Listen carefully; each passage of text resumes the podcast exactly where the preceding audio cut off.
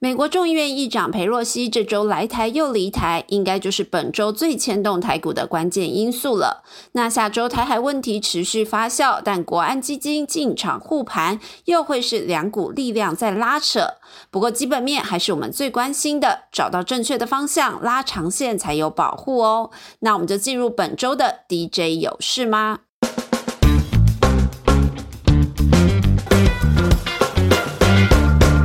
开场就先来本周的热门族群，因为真的很贴合时事。本周最强的就是资安族群哦，刚好跟最近有些超商啊、机场啊、政府网站等等都出现疑似骇客入侵的新闻有关。不过相关厂商确实呢，基本面表现也相当不错。那其中奇阳股号三五六四、安基资讯六六九零、立端六二四五，近期开出来的财务数字都相当的亮眼，像奇。阳上半年 EPS 已经创了过去五年来新高，安基资讯七月营收也写了同期新高。那目前三家厂商都非常看好今年的营收获利都会创新高，或者是来到历史高档。那下周台股一样是财报公布不断，法说会也陆续举办，那包含红海。华汉、臻鼎这些产业龙头厂商都要开法说。那针对红海下周的法说会，市场目前预估 Q2 的毛利率表现呢，将受惠汇率的有利因素，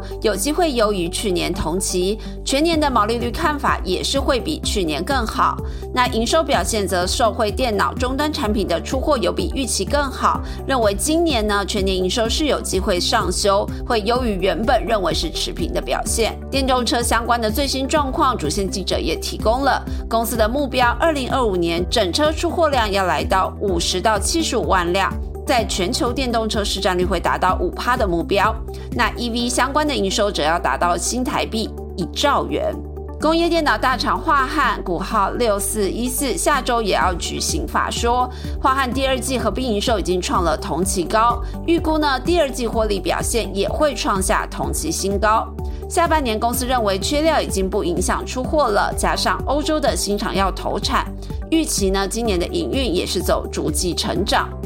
而 PCB 大厂真鼎四九五八的法说，则是由于呢它是瓶盖股代表厂商之一，所以市场关注的重点有两大点，一个是下半年苹果拉货的状况，那目前其他瓶盖股都已经试出了这个拉货是正常，需求也相对有升的看法。第二呢，就是 IC 载板它的开出情形，以及呢，目前市场供过于求，有这个缩小的趋势哦。那尤其呢，真鼎是新进者，它是从中低阶产品来切入，所以市场非常的关注，是不是会影响呢？他们公司对于 IC 载板这一块的扩产计划。那整体来看，市场是预估真鼎第三季表现会不错，那第四季也会持续往上。那今年全年营收呢，目标还是双位数成长。另外，显示器相关厂商嘉士达股号二三五二，下周也要举行法说。公司第二季营收已经创了近十四年半以来的单季新高。那展望后市，公司看好第三季还会再好一些。而下半年的主要动能呢，是以新事业为主，包含医疗啊、网络通讯啊这些产品线的需求都是保持成长的。以目前新事业占营收比重呢，已经来到了四成，预计年底可以达到五成。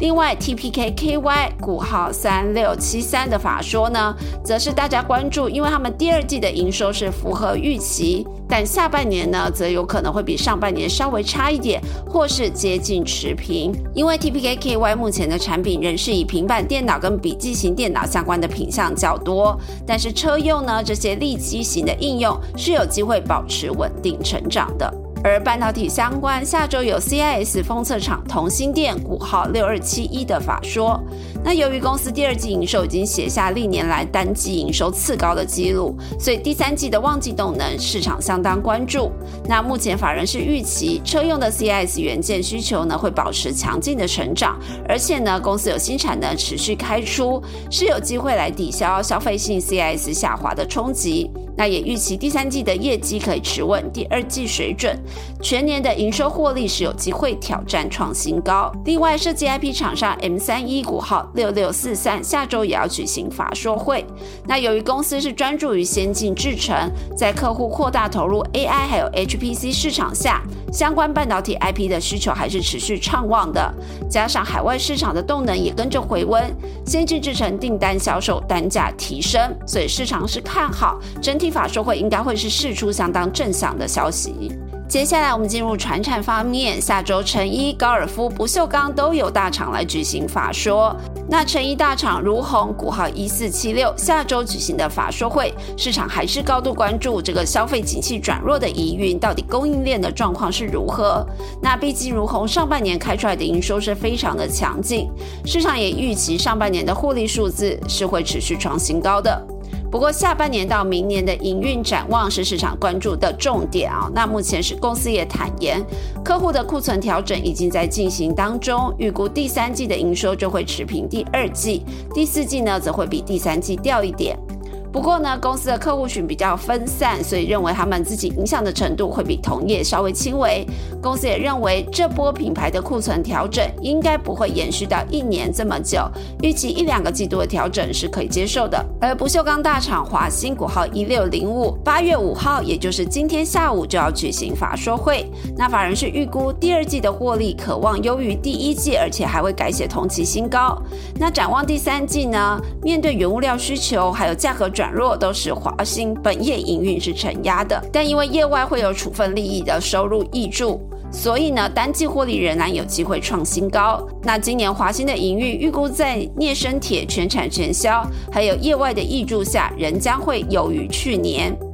高球厂商则有大田。八九二四要举行法说，根据主线记者的看法，整体高球下半年市况都有成，而且公司美系客户订单稳健。日系客户方面则是推出了新产品，整个杆子加球头都会是碳纤材质，跟过往相当不同，所以打击的效率很受到玩家关注。那市场就看好下半年在新品贡献下是有机会带动传统旺季的表现。那由于这周台股本身影响的变数比较多，所以我们把台股大师放在前面，最后还是要提一下美股的方向。那根据美股金融大叔 Barry 的看法。美股的表现在过去一个半月反弹行情下，已经逐步接近了压力区间。以 S M P 五百的指数来看，就很接近了年线的压力，能否站上就是反弹会否延续的关键呢？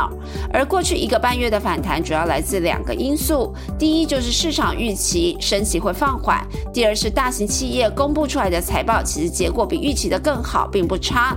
不过，Berry 分析呢，目前联准会官员已经频频出来放话，强调不会改变鹰派作风，甚至针对目标利率的区间已经拉高到三点七五到四 percent 这样的看法，等于两个利多拿掉了一个，另一个美股企业财报公布本周会进入尾声，所以下周财报的影响会更淡化，接下来一个月的股市可能会进入比较偏震大整理，后续就要等九月联准会的会议影响了。以上是今天 DJ 有事吗？最后最重要的就是要跟大家再次预告，我们八月八号的粉丝团直播见面会，希望大家都要记入自己的行事历。然后让 J，我们有收到你的留言了，真的好失望，很希望你可以参与。不过呢，因为下午的时间，我们的采访行程其实真的比较多，所以很难安排，只好含泪舍弃了。不过节目在周二八月九号一样会上线哦，再帮我们收听充点月啦。那我们就周一中午见喽，拜拜。